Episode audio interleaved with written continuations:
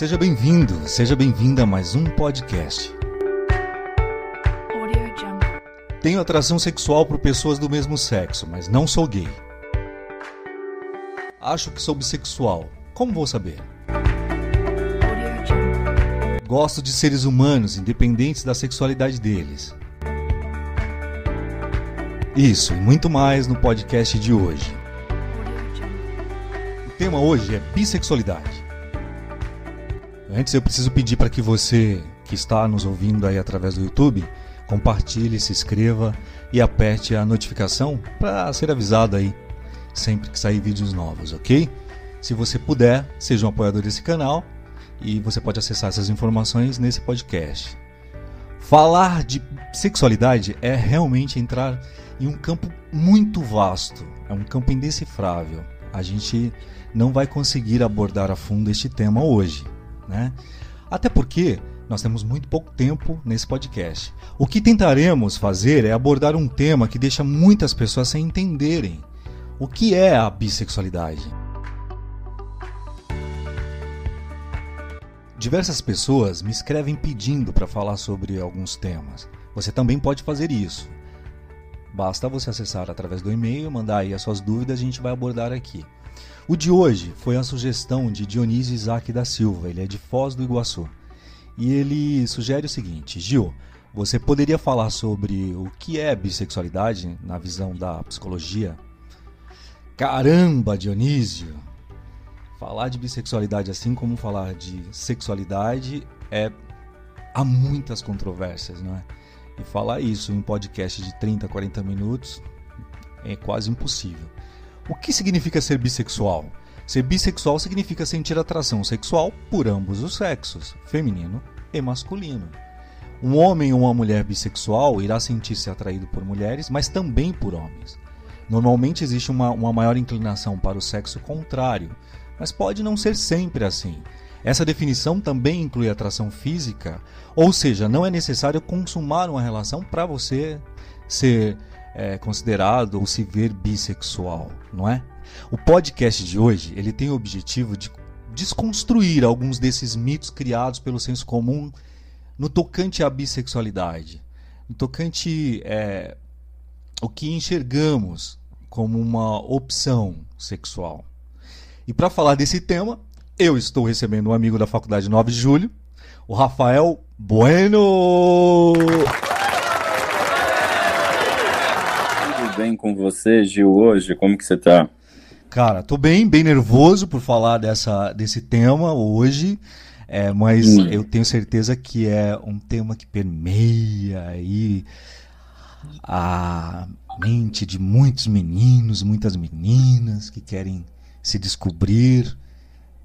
É... Sim, sim. É, é um assunto, eu não digo que nem é um tema, é um assunto que tem que ser falado e tem que ser posto para fora, porque quando a gente fala é, de sexualidade, formas de amores e tudo, não existe nenhuma adequação correta, não existe caixinha precisa. Mas em cima do que o Dionísio perguntou aí, do que você está trazendo, uma visão da psicologia, poxa, vai ser complicado pro pouco tempo que a gente vai ter aqui. Mas vamos lá, né, Gil?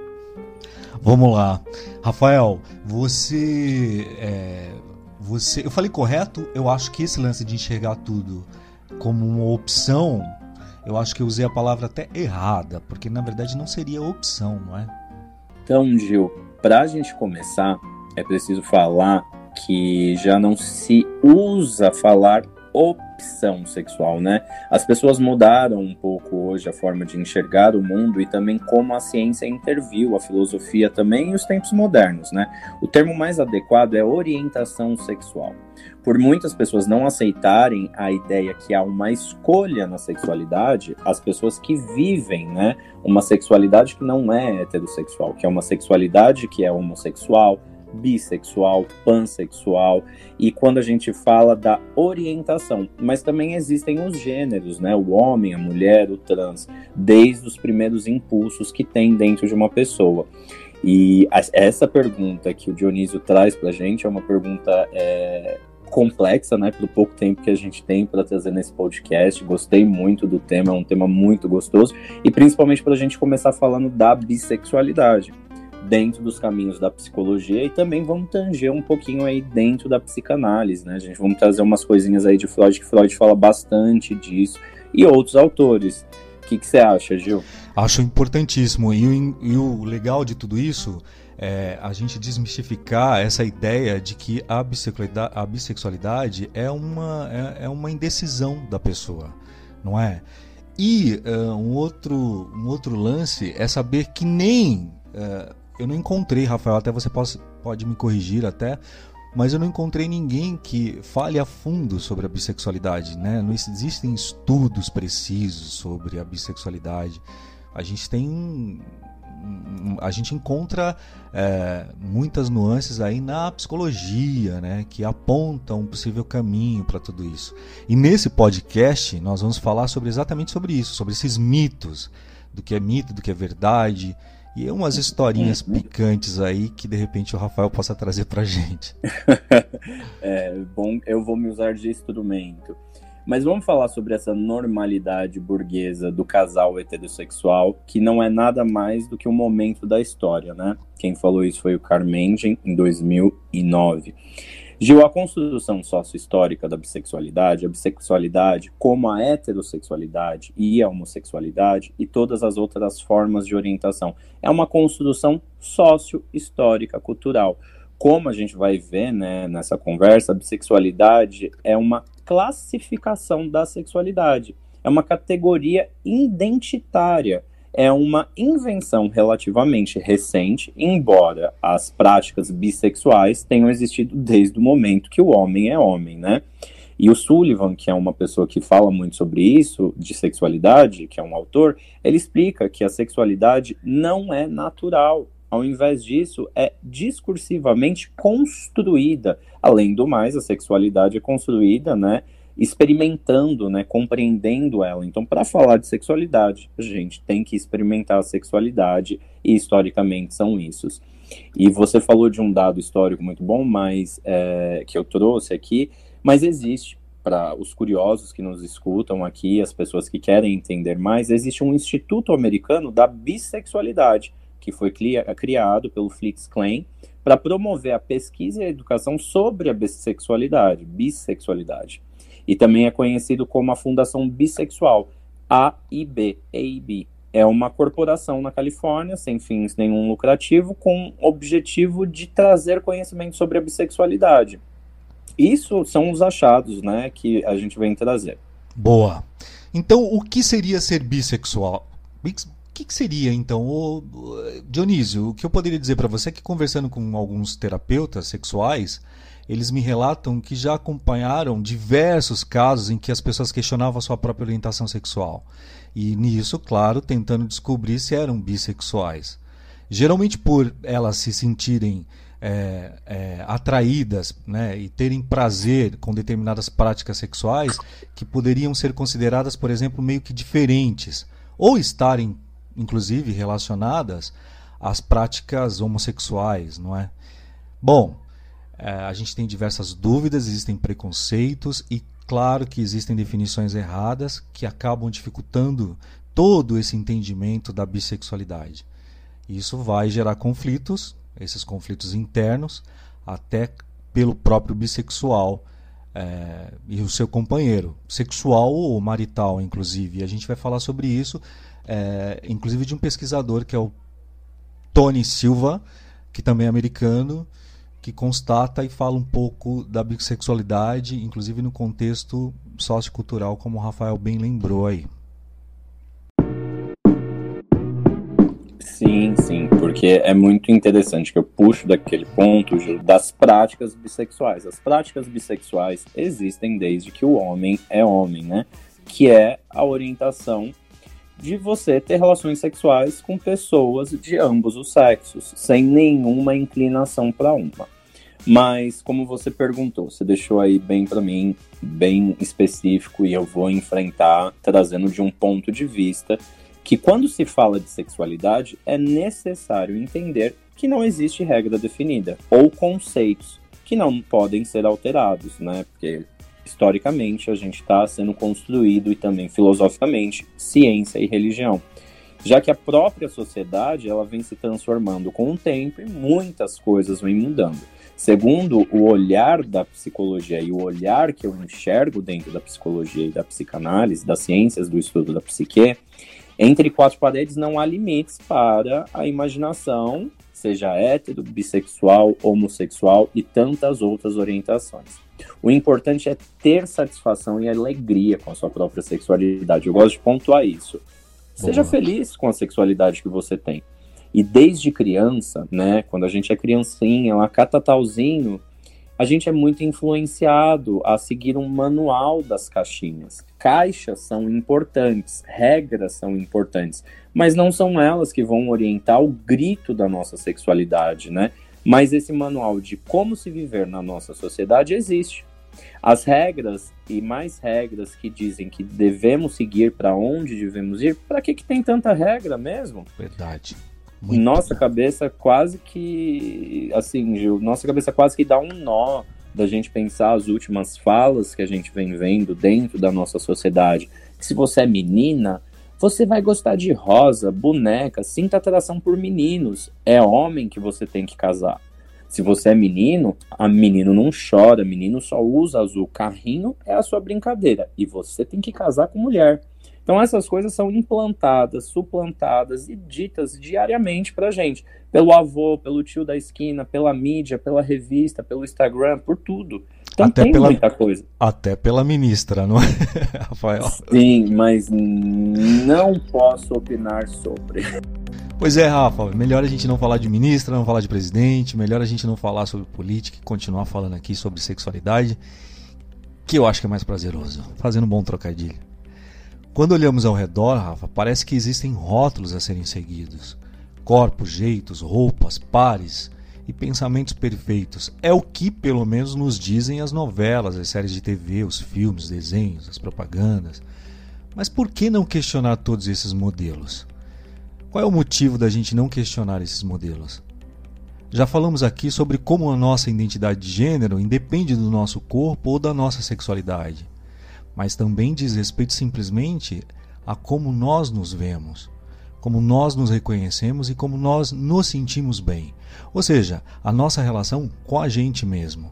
Mas e quando falamos das nossas relações com outras pessoas? O que nos diz por quem devemos ou não nos atrair ou nos apaixonar?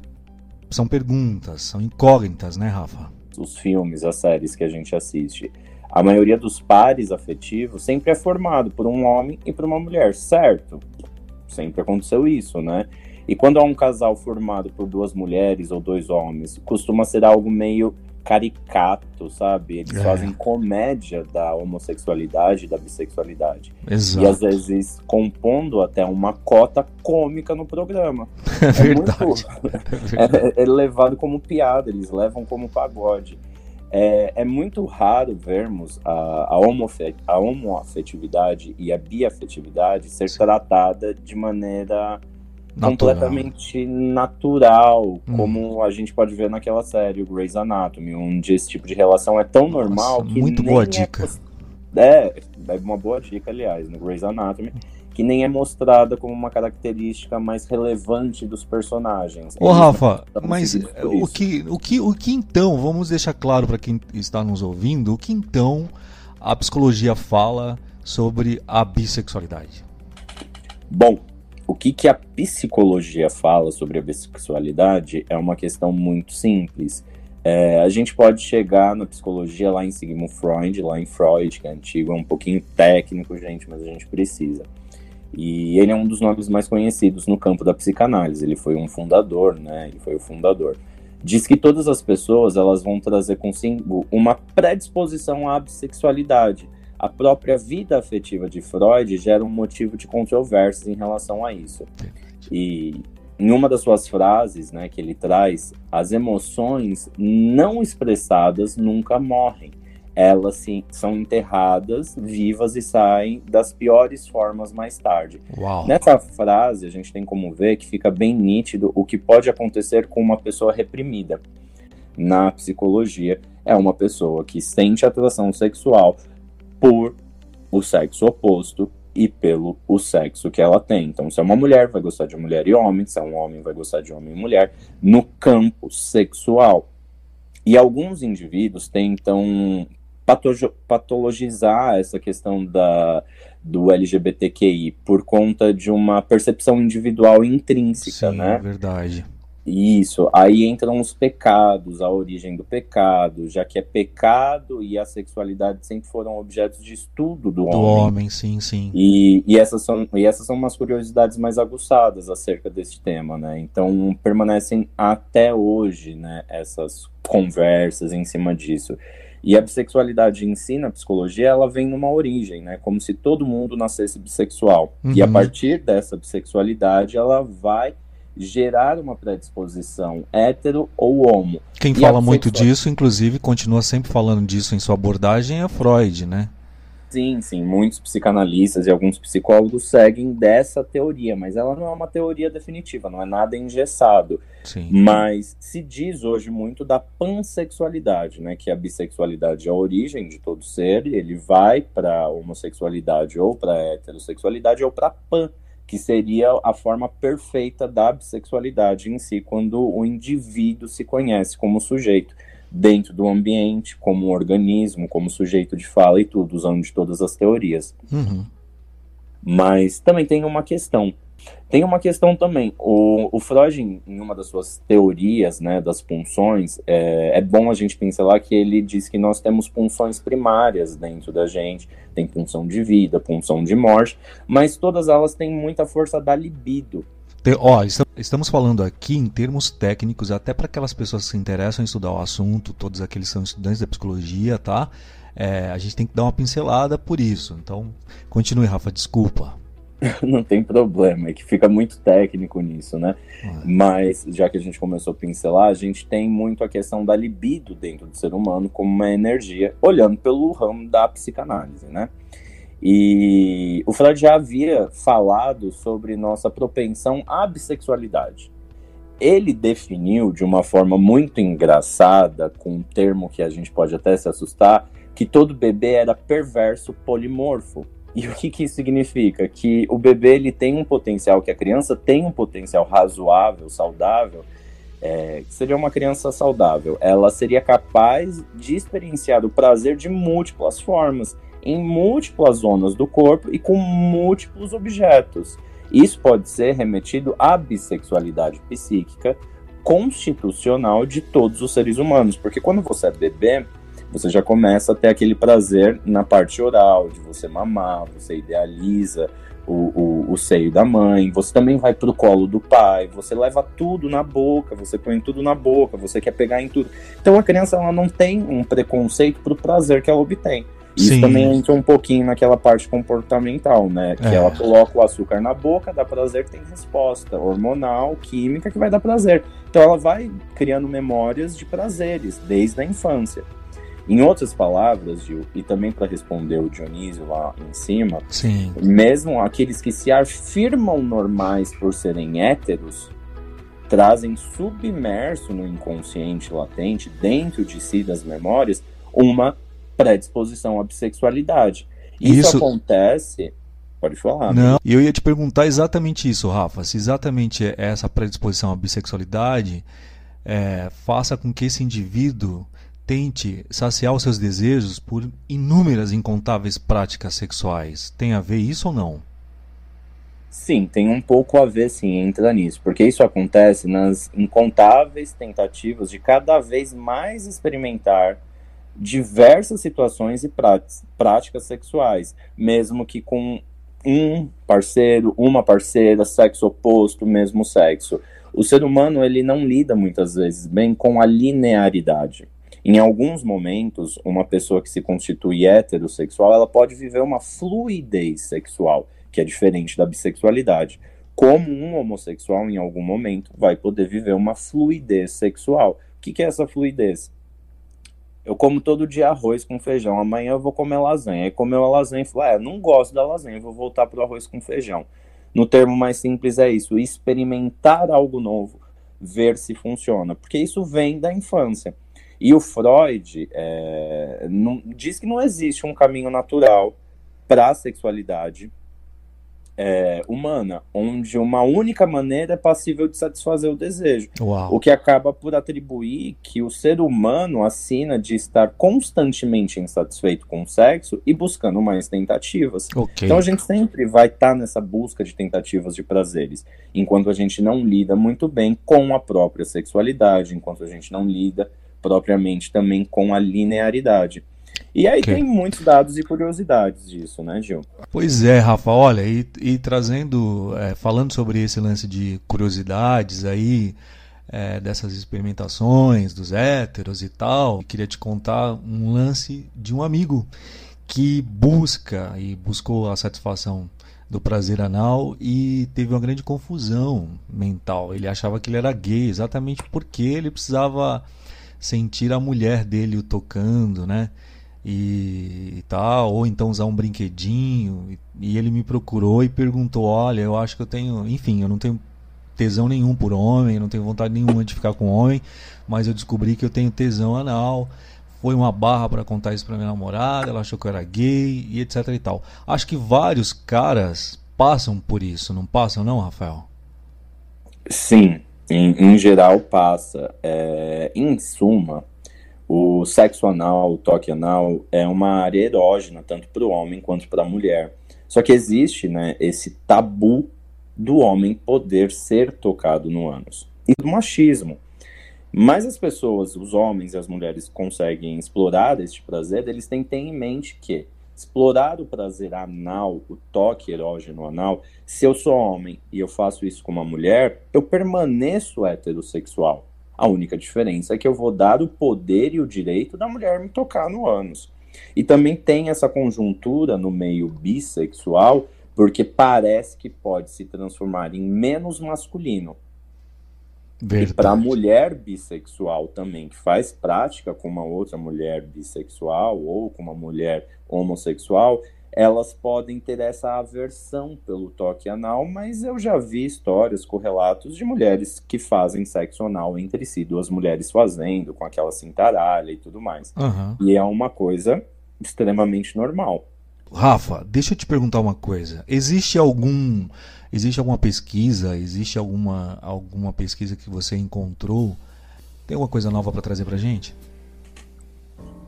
Hoje, o que legal que você falou, há um tempo, né, quando você me convidou para o podcast, também deu o tema da bissexualidade, teve um levantado que eu trouxe aí.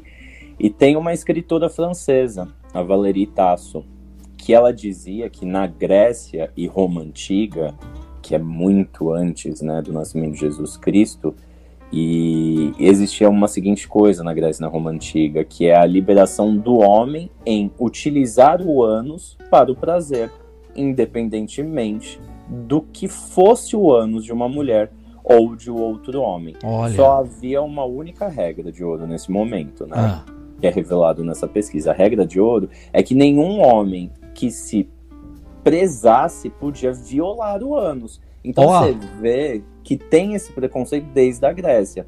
Mas que deveria sempre ser o agente ativo. Então Ah. foi instituído que ser ativo é ser o homem e nunca um mero sujeito passivo, porque o sujeito passivo eram as mulheres, eram os escravos ou os efebos. né? olha Os pupilos. só. Tinha essa história aí, essa correlação.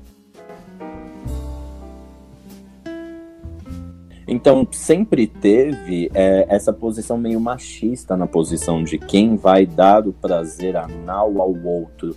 E dentro da bissexualidade, com certeza, uma pessoa que tem práticas bissexuais vai chegar perto do ânus de alguém, ou o seu próprio ânus vai ser usado por alguém. Então, assim, o importante é ressaltar: esqueça o machismo nessa hora. Isso não te faz mais homem ou mais mulher, ou menos homem e menos mulher. A É a busca pelo botar prazer. é a busca pelo prazer. A orientação é essa: tenha prazer. Que coisa, cara. E olha, dentro disso que você está trazendo, a gente deu uma pesquisada e, e a gente encontrou também. E a gente encontrou que há alguns anos a gente começou a falar, começou-se a falar do body sex. Nada mais é do que os homens héteros que mantêm relações homossexuais, mas que não se consideram gays. Ô Rafael, isso seria a mesma coisa dos típicos brothers, né? Das broderagens aqui no Brasil, não é? Seria isso mesmo, Rafael? Bom, o bud sexy é uma expressão é, que se pode ser traduzida como broderagem, mas essa questão aqui no Brasil, essa conhecida prática de broderagem, o que, que a gente pode observar nela? O que, que eu posso tecer sobre isso? Bud sexy também tem a ver com chemical sex, com sexo químico. E o bud vem também da expressão da maconha, que tem aqueles homens que fumam maconha e fazem uma broderagem ali com os parceiros de fumar maconha ou também aquela velha história do banheirão masculino, aquelas velhas histórias. Mas existe de muito... ver o tamanho do, de ver o tamanho. Olha, vou te perguntar isso aí. Você, você fazia isso no, no, banheiro da escola? Tipo, ah, o meu é maior, o seu é maior. Acho que todos que estão nos ouvindo agora já fizeram isso. Né? Porque eu acho que o importante não é o tamanho da varinha, mas é a mágica que essa varinha vai fazer, se a gente for pensar. mas tem aquela coisa, né? Não dá para ser muito grande, porque senão você fala assim, ai meu Deus, é que nem a, aquele negócio do shake. Hum, que delícia, que legal, mas ninguém pega, ninguém quer brincar com aquilo. Ou quando é muito pequeno, pessoal também não dá atenção. Isso, isso também tá, está ligado bastante também. É engraçado que isso é um outro tema, a gente pode trazer isso também, e, o quanto isso mexe com o, a, a, mente masculina, quanto, quanto isso mexe com o homem, né? O quanto o homem se sente inferiorizado de ter um pênis pequeno, não é? Eu acho que é por isso que tem essa comparação aí também, de essa curiosidade de ver o do outro e tal. Você acha que é isso mesmo, Rafa? Olha, existem indícios que podem indicar isso, mas isso é a falta de falar de masculinidades.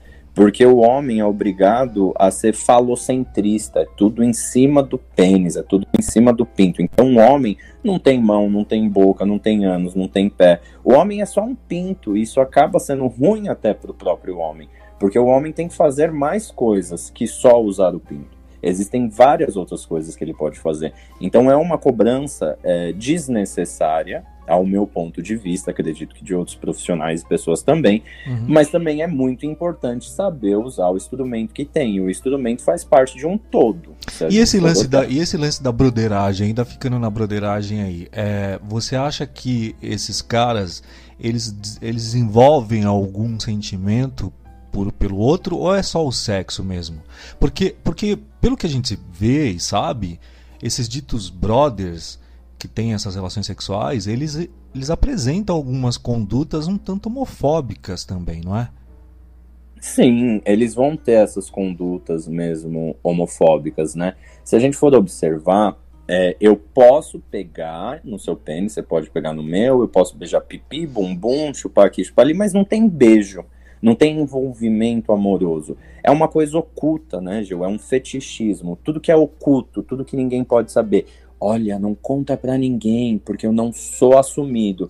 Mas pera lá, se você não é assumido é porque você é gay, então você não faz parte da broderagem.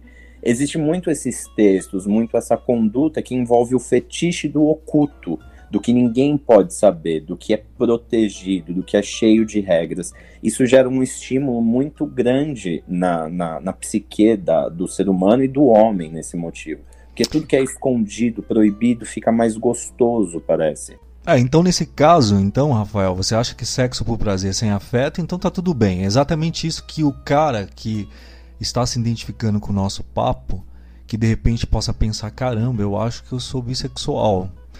Porque a maioria desses caras encaram exatamente isso. Não, eu não sou gay, eu não, não tem nada errado comigo.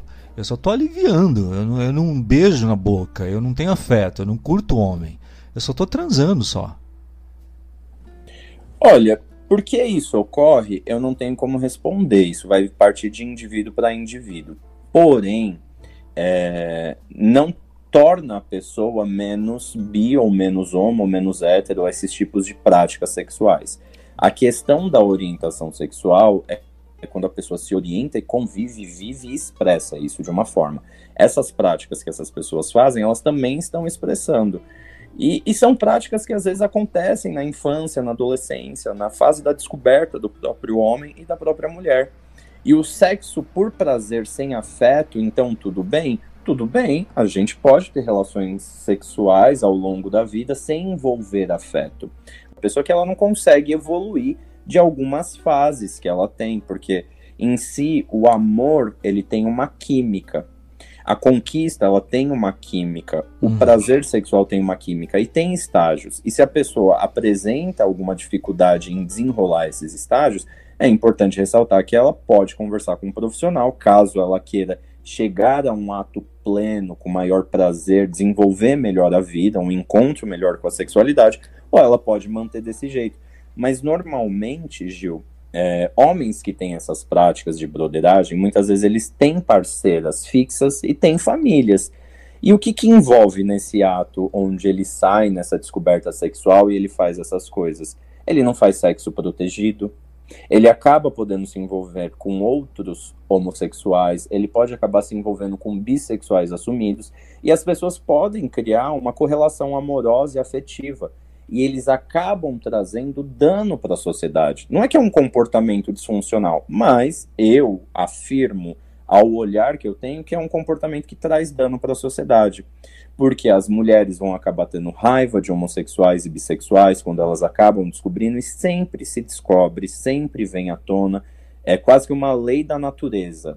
É, toda a verdade vem à tona em algum momento, né? Toda a verdade é expressada por algum erro do inconsciente, porque ele quer se libertar. Em algum momento esse homem vai ter que lidar com esse tipo de situação e ele vai ter que desenvolver isso. E quanto mais tempo ele demora para desenvolver, mais prejuízo ele tem para si e mais prejuízo ele vai causar para a sociedade. Não sei quem concorda ou quem não, mas é um ponto de vista que eu decidi colocar aqui e pronto, eu falei, né? Mas é claro, a gente está respeitando seu ponto de vista aqui. Você pode falar, nosso convidado tem direito a falar tudo e aqueles que não concordarem ou concordarem, escreve pra gente também falando.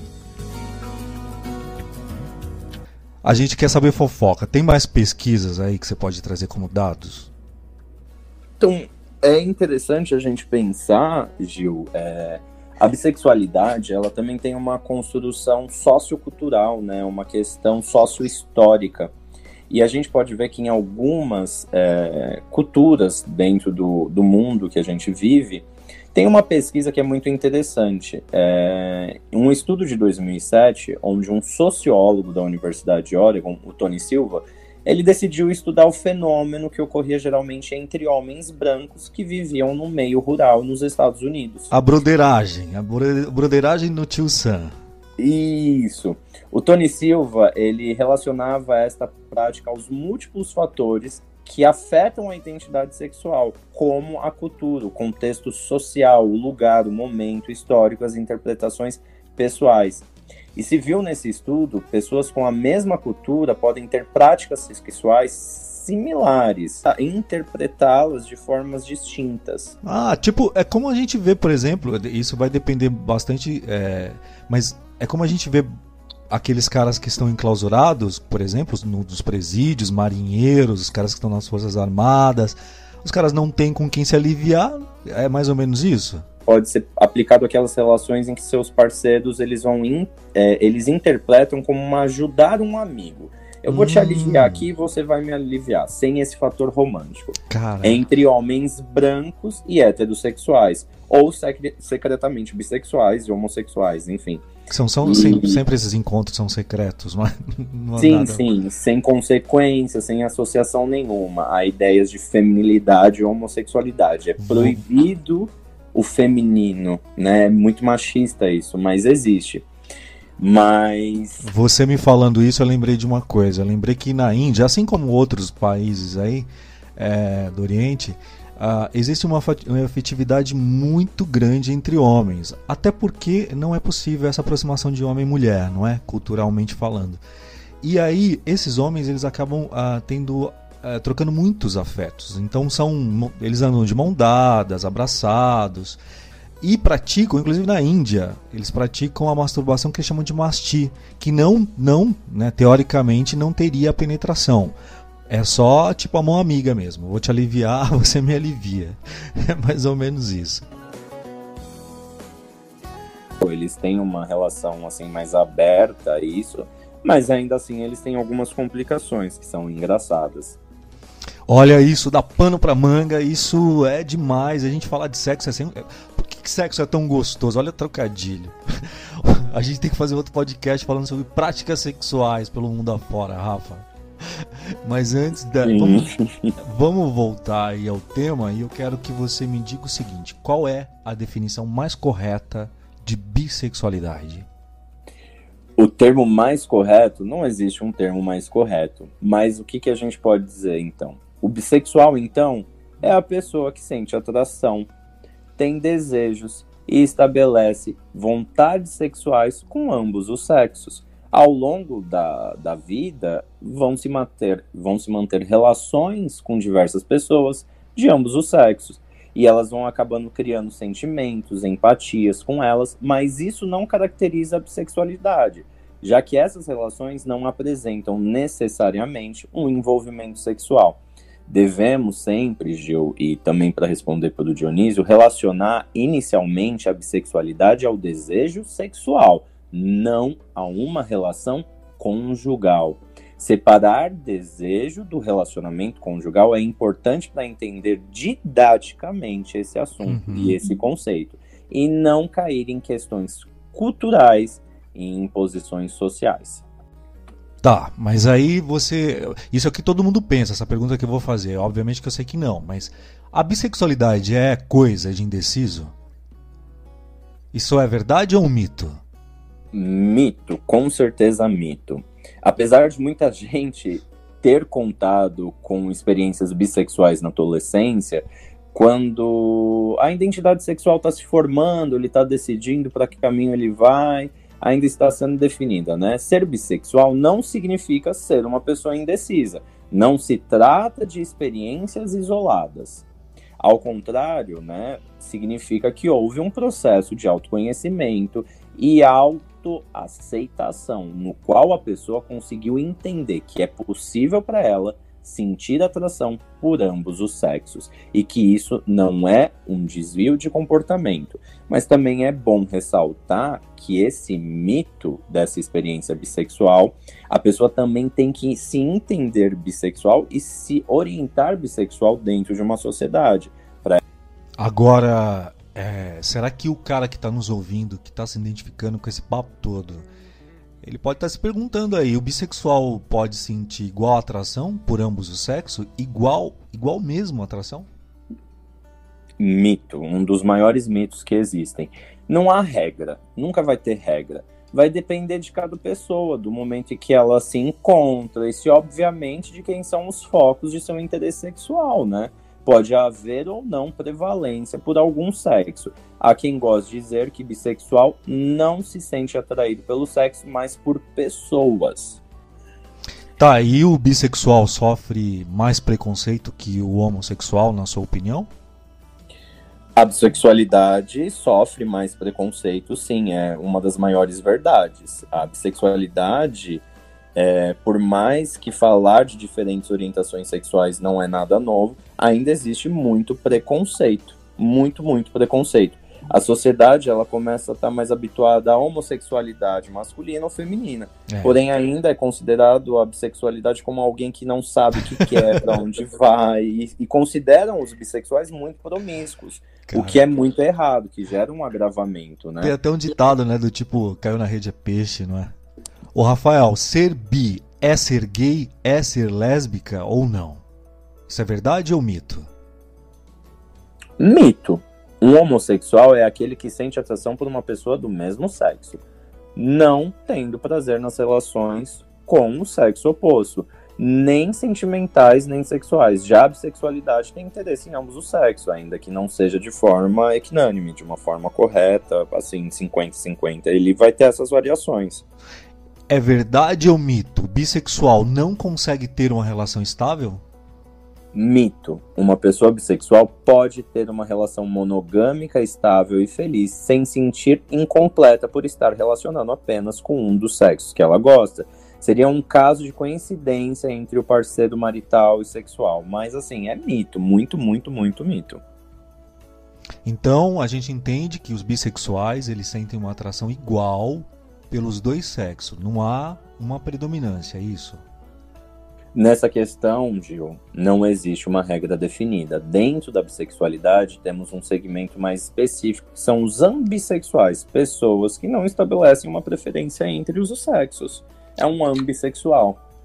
Que impressionante. E a, gente tava falando aí das pesquisas, eu até citei é, esse lance dos caras que ficam enclausurados, aquela coisa toda. Então, dentro dessas prisões, alguns desses presos, Rafa, eles se relacionam, eles têm relações homossexuais durante um certo período, né? Esse período de, de clausura. E quando eles saem da prisão, eles retomam a vida, eles não se entendem bissexuais, se classificam como heterossexuais, apesar de terem tido essas experiências. A gente não poderia classificar isso é, como bissexual, independente dele aceitar ou não?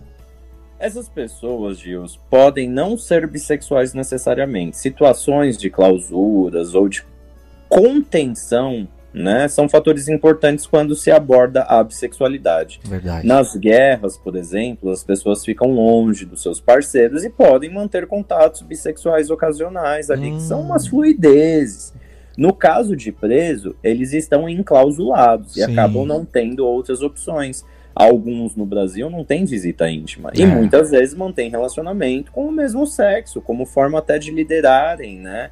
com situações de clausura, para lidarem também para liderarem alguma coisa ali, porque tem muita coisa envolvida. Talvez até por Mas... isso, Rafa, talvez até por isso que os caras acabem não se sentindo bissexuais, porque eles encaram exatamente como, mano, eu precisava só me aliviar, não é? Sim, pode ser dentro disso, mas historicamente há casos de padres também que ficavam lá enclausulados, religiosos e tinham relações homossexuais. Nesse caso, né, nestes casos, a pessoa pode ter tido uma relação sexual, homossexual ali, naquela situação específica, mas não pode ser considerado bissexual nem homossexual, já que não tem atração pelos dois sexos, é só aconteceu, entendeu? Hum. Eu fui obrigado pelo o desejo, o fogo que veio de dentro de mim. E a ocasião. Tipo. Muitas pessoas, como a gente citou agora há pouco dos presos, muitas pessoas declararam terem vivido experiências bissexuais apenas na adolescência. Há algum motivo determinante disso? Na adolescência, a identidade sexual ainda não está formada. Então, por isso é mais comum que ocorra experiências nesse período, como uma forma de desenvolvimento, de descoberta da própria sexualidade. E isso não significa que esses jovens são bissexuais homossexuais e heterossexuais, já que eles podem não prosseguir com esse comportamento na vida adulta. Na verdade, existe um mito que se uma pessoa teve uma relação com alguém do mesmo sexo, ela é homossexual, ela é bissexual. Uhum. Mas isso não é verdade. Pode ter sido uma prática isolada e não corresponde à orientação da pessoa. E muitas vezes a pessoa começa tendo práticas heterossexuais por obrigação da sociedade e ela não é hétero, ela é bi, ela é homo, ela é pan, Rafael, ah, isso é verdade. Eu acho que parte, nossa, parte muito da cultura, não é? Será que é, a gente se pergunta, né, agora, sempre nas brincadeiras, nas mesas de amigos, a gente fala: você fez troca-troca quando era pequeno? Não, tá fazendo agora. Isso, essas falas não são legais de se fazer, né? Muitas das vezes, alguns outros que praticam ou praticaram ficam até envergonhados ali, não podem se pronunciar. Bom, mas um bissexual, ele é visto como alguém totalmente indeciso, como a gente falou, ele é sempre visto desse jeito, ou como promíscuo, né, por parte da grande sociedade, da sociedade em si. A pessoa bissexual, ela tem uma orientação bem definida ou não, Rafael? O bissexual não é indeciso ou promíscuo. Esses adjetivos, na verdade, revelam um preconceito que essas pessoas enfrentam. Eu gosto de deixar isso bem claro. Algumas vezes o próprio parceiro do bissexual pode questionar essa situação e não entender o companheiro. No relacionamento com um bissexual existem certas incertezas do tipo: será que ele está satisfeito? Será que eu dou conta? Os bissexuais podem sim ter um relacionamento monogâmico com um parceiro sexual e marital, sendo a mesma pessoa. O que conta é a questão da confiança e o tipo de relação que o casal tem. E também o bissexual, em vários momentos, vai ter que tirar dúvida do parceiro, vai ter que fazer reforçamento. Mas a pessoa também que se relaciona com o bissexual tem que entender e também tem que ir em busca de conhecimento. Homos, ou bis, ou pans, ou XPTO. Rafa, e aqueles que são estudiosos da psicologia, assim como você, como eu, que fica buscando aí todas essas informações, é, você poderia nos, nos falar sobre uh, um biólogo famoso que tentou estudar a bissexualidade, o Kinsey. Você pode nos falar um pouco sobre é, o método Kinsey? Olha, posso falar assim, Kinsey, ele foi um pioneiro, não tenho muita dúvida disso. Ele era um biólogo e sexólogo que, por algumas questões de demanda, respondeu diversas dúvidas sobre a sexualidade humana.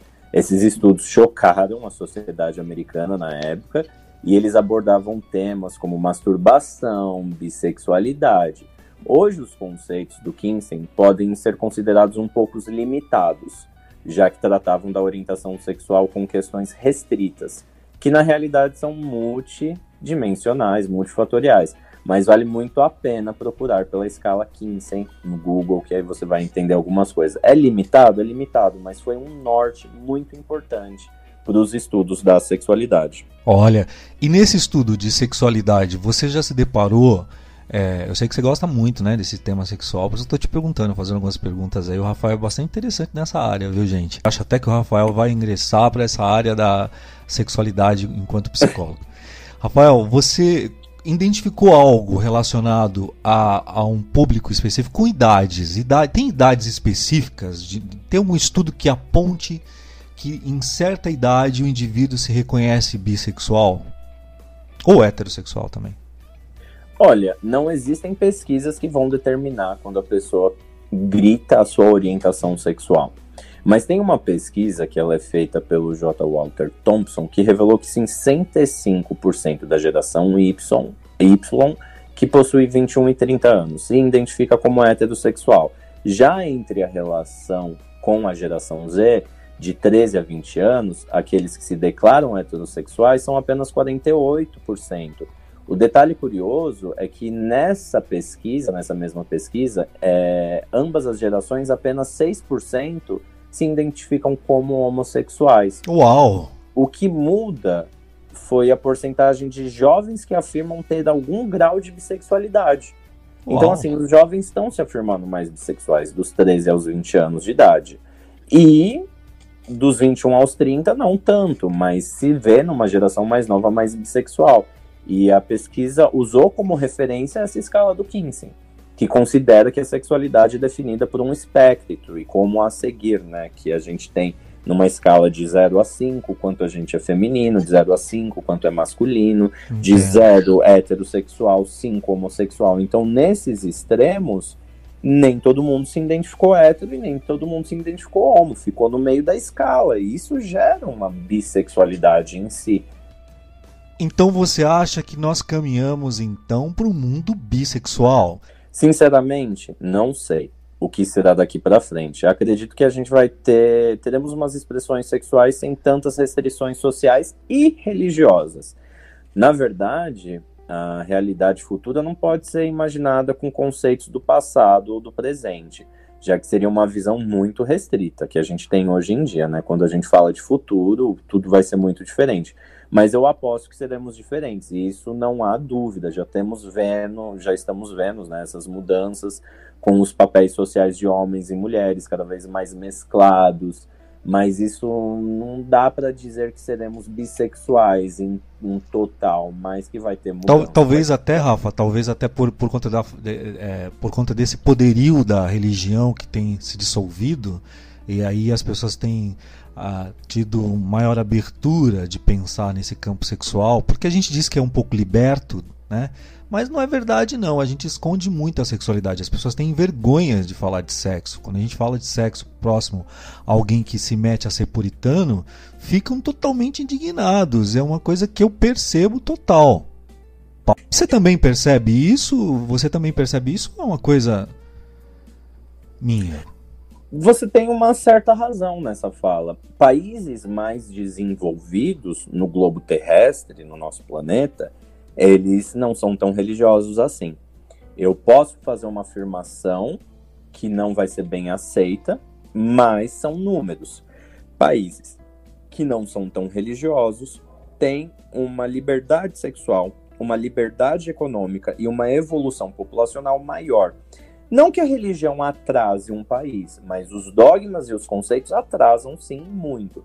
Ser puritano, aquela conduta muito franciscana, muito é, judaico-cristã, essa coisa muito crente em si, ela atrasa os desenvolvimentos sexuais e da pessoa, porque a pessoa não se permite a falar de sexo.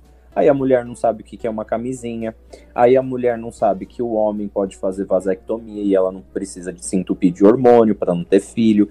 Então são conversas que não existem porque não se pode falar de sexo. Sexo não é só putaria e tesão. Sexo tem muita coisa envolvida. Tem métodos contraceptivos, métodos de proteção para não transmitir nem adquirir nenhuma IST, que é uma doença sexualmente transmissível, uma inflamação sexualmente transmissível.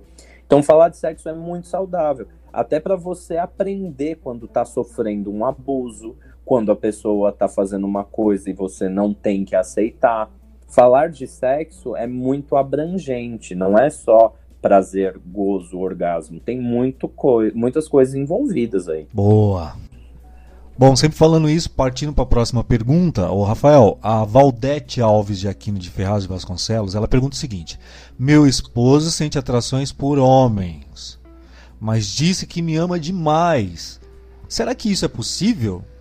Ele diz que sofre com isso. Ele vem lutando há anos. Às vezes penso em deixá-lo. É... Mas eu amo muito e tenho duas filhas com ele. O que eu faço? Vamos lá, Valdete. É, eu entendo que existe esse amor profundo, a forma como você descreve nessa pergunta. Eu não posso te dar uma resposta certa, eu não sou especialista de nada nesse momento, quando eu vou responder. Se ele sofre com isso e está lutando, ele tem que procurar a ajuda de um profissional. Profissional da área da psicologia, da psiquiatria, um sexólogo, pessoas formadas com diploma ali na área da saúde, para ele sentar e conversar e procurar grupos para ele poder pôr isso para fora. Só essa pergunta ela já é sintoma de um problema que existe aí, que é a falta de comunicação, às vezes, entre o casal. E assim, filho não segura casamento. Casamento de 20 anos não é nenhuma segurança. No planeta tudo se renova e se recicla. O importante é, por que, que você não vai se aventurar junto com esse marido, se propor a novas práticas sexuais em buscas de novas coisas? Mas, acima de tudo, conversem muito, passem com um especialista, cada um com o seu, passem junto, estudem possibilidades juntos, muito diálogo. E filho não tem que ser envolvido nas questões sexuais do casal. Filho é fruto da relação sexual do casal. Pronto, eles não estão ali para saber desses problemas sexuais. Até porque a sexualidade é individual e praticada em grupo ou no coletivo, né? Justo perdendo da situação. É, isso é verdade. E também a gente precisa lembrar uma coisa, Rafael. De repente, o rapaz, o, o homem, ela não falou a idade dele, deve ser um, um homem já, né? É, ele deve estar indeciso também. Ele deve ter tido uma experiência, teve prazer e agora está confuso, achando que ele é gay, que ele está se, se classificando em algum, tentando se classificar em algum gênero, não é? A gente não pode dizer que ele está se classificando, ele está se descobrindo. E a descoberta é uma das melhores fases e tem que se entregar à descoberta. Porque senão vai dar bobeira. Ele vai ter que ter experimentação, ela também, eles têm que sentar e alinhar o que vai acontecer dessa relação, como que ela vai ficar saudável, né? É verdade, Rafael. Caro ouvinte, você que está nos ouvindo, caminhamos para o final do nosso podcast, mas antes eu gostaria de trazer mais uma pesquisa é, e você pense sobre isso, tá ok? Uma pesquisa que teve como população-alvo adolescentes com idade entre 12 e 20 anos, residentes em três municípios do interior paulista. Buscou-se nessa pesquisa conhecer a, as associações entre a orientação sexual e ideações de tentativa de suicídio, que é quando a pessoa fica pensando na possibilidade de. Corroborando com as pesquisas internacionais, evidenciou-se que os não heterossexuais, aqueles que não se veem encaixados em nenhuma dessas classificações aí sexuais que a sociedade quer impor, é, tem mais chances de pensar e tentarem suicídio comparativamente aos heterossexuais. Todavia, encontrou-se que dentre o grupo de adolescentes que se assumiram não heterossexuais, os que estão mais vulneráveis são aqueles que se autodefiniram bissexuais ou outros, né? Os quais constituem o grupo de pessoas menos assumidas dentro é, dentro e dentre os heterossexuais. Por que se dá isso? Não sei. Por quê? É muito mais fácil você dizer que você é gay é, do que você dizer que você é bissexual? Será que é isso? Hã? Bom, do mesmo modo, constatou-se que os respondentes apresentam diversas opiniões e valores homofóbicos, sexistas e heterocentrados. Olha isso. Como pode? O cara não se assume ele, ele então uh, exerce a homofobia, esse sexismo, esse heterocentralismo. E, e, se constatou que um dos locais mais propícios a isso seria o espaço escolar, onde se encontram esses jovens né, não heterossexuais, né, no caso, que são bastante carregados, inclusive esses ambientes, de posicionamentos discursivos, discriminatórios, onde a gente vê muitas práticas de bullying ainda. Né, ainda, século, a gente está no, no, a gente está em 2021, a gente ainda ouve é, essas narrativas de bullying e etc e tal. Concluiu-se então com essa pesquisa que a questão do suicídio é uma problemática de saúde pública e que a população de jovens não heterossexuais necessita de abordagens específicas para a prevenção e de atenção relativas a essa conduta. Rafael, comentários? Bom, é, essa é uma pesquisa que me deixa até alarmado. Você trazer foi uma surpresa, assim, e contra números, dados, eu não, não vou contra. Realmente é isso, e até por uma perspectiva ótica que eu tenho do que acontece na clínica com amigos e pessoas que trazem nas histórias e nos dados, além desse você trouxe. O suicídio, sim, ele é um problema de saúde pública e sim, ele acontece muito na população LGBTQIA+. E acontece muito também entre bissexuais, que é o alvo dessa conversa e de toda essa dúvida. E tudo isso acontece muito pela opressão machista que a sociedade tem, pela opressão religiosa também e pelas faltas de leis para proteger o público. Por mais que hoje sabemos que homofobia, bifobia é um crime de racismo, as pessoas continuam praticando. É muito complicado isso, Gil. É um assunto muito delicado. Mas de um todo, o que eu digo é a sexualidade é algo livre e que não deve ser impedido de praticado. Se há consentimento entre as partes, que se realize, que não seja uma coisa obscena no público para chocar, mas entre quatro paredes, eu acredito que deve sempre acontecer. E também o sexo é uma forma de arte. O sexo, como arte, ele tem que ser exposto. A gente tem que falar de sexualidade, de masculinidade, de feminilidade e criar essa liberdade até para a gente poder construir melhor os nossos prazeres. Porque, querendo ou não, Brasil ainda é uma sociedade um tanto quanto limitada quanto a sexo. Sim. Em vários lugares, e acredito que vários pessoas que estão ouvindo o podcast agora entendem isso. Mas quem um dia pensar em, em, dar cabo da sua vida por algum motivo de questões sexuais, antes de tudo, se ouviu isso, procura ajuda de um profissional, procura a CVV, o Centro de Valorização da Vida, que é uma ligação que é simples. Procure um profissional da saúde, um médico, independente da especialidade dele, converse sobre é. Se você tem uma pessoa próxima de você que está passando por essa situação, tenha compaixão com ela. Não diga tem que ser assim, assado, assim. Verdade. Conversa. Uma vida é muito mais importante do que a normatividade heterossexual é, que existe na e, sociedade. E aqueles que estão tentando se encaixar em alguma coisa e tal, para de ficar se preocupando com isso e vai gozar exatamente essas palavras que o Rafa está dizendo, vai ser feliz.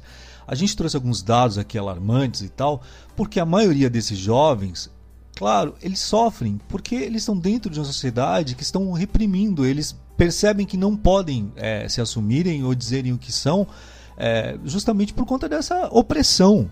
Mas você, adulto aí, você que está nos ouvindo e tudo mais, o que a gente quer dizer com todo esse podcast é que o mais importante é você ser feliz. O mais importante é você encontrar a sua sexualidade, você gozar, não é isso, Rafael? Sim, o importante é gozar da melhor forma, no tempo que você durar, mas goza, goza bastante, porque gente feliz não atrapalha gente feliz. Não enche o saco. Exatamente. Bom, olha só, encerrando com essas palavras do Rafael, esse conselho maravilhoso, esse conselho gozado e gostoso, que você deve gozar, que você deve ser feliz e você procurar aí se realizar. A gente encerra esse podcast com a participação do Rafael Bueno. Eu gostaria muito de te agradecer, Rafael, pela presença. Espero tê-lo novamente aqui falando de outros assuntos, principalmente sobre práticas sexuais, e eu percebo que você discorre tão bem sobre isso e já está convidado. Muito obrigado, Gil, por isso. Quem quiser me encontrar, pode Sim. me procurar na minha rede, minha rede social, que é o Instagram. Tenho um Instagram pessoal, onde eu estou começando a colocar ideias na mesa, que é o Tafa Bueno. T de tatu, A de amor, F de faca, A de amor, Bueno. Tafa Olha, bueno. Já, já é nome de canal de podcast, Tafa Bueno. pode ser, pode ser que vinha a ser. E para todo mundo que me ouviu, sempre pergunte desculpa só essa beira, mas sempre se pergunte: e se eu fosse eu, o que eu faria agora? Sempre seja você, sempre se pergunte isso antes de qualquer coisa que você vai fazer. Encerramos assim com esse conselho do Rafael. Eu compartilhe. Aperta aí o sininho, vai, para você ser notificado, notificada e, se possível, apoie o canal. Todas as informações estão aí abaixo. Eu gostaria de agradecer mais uma vez o Rafael e gostaria de pedir para que vocês todos, você que está me ouvindo aí, mande aí e-mail, faça perguntas. Eu encaminho para o Rafael também, tá? Se for para ele. E olha, o mais importante, participe comentando, deixe a sua sugestão, como essa sugestão do Dionísio, eu quero te agradecer. Dionísio, eu não sei se o assunto era referente a você, se era para você, para o primo, para o amigo, mas valeu muito a pena a sua sugestão. Galera, muito obrigado e até o próximo podcast. Beijo, tchau.